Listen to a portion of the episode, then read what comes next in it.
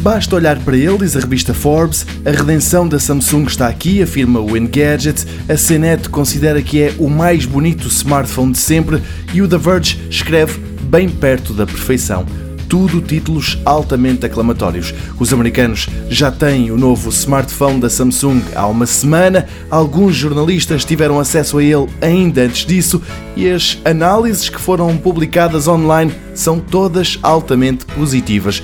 De uma maneira geral, só lhe apontam um defeito. E começamos por aí, até porque o bom é aparentemente muito superior ao mau.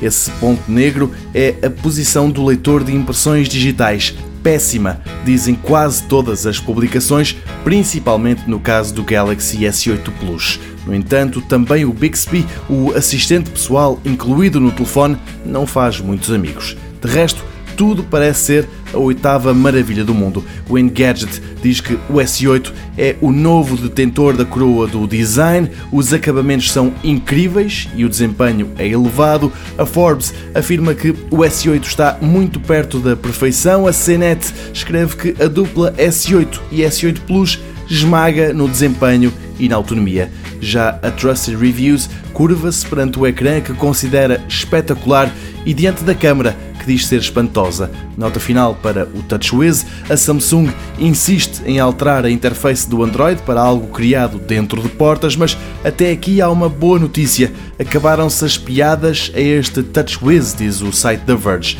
Pela primeira vez, o software da Samsung instalado num Galaxy é um ponto a favor destes telefones.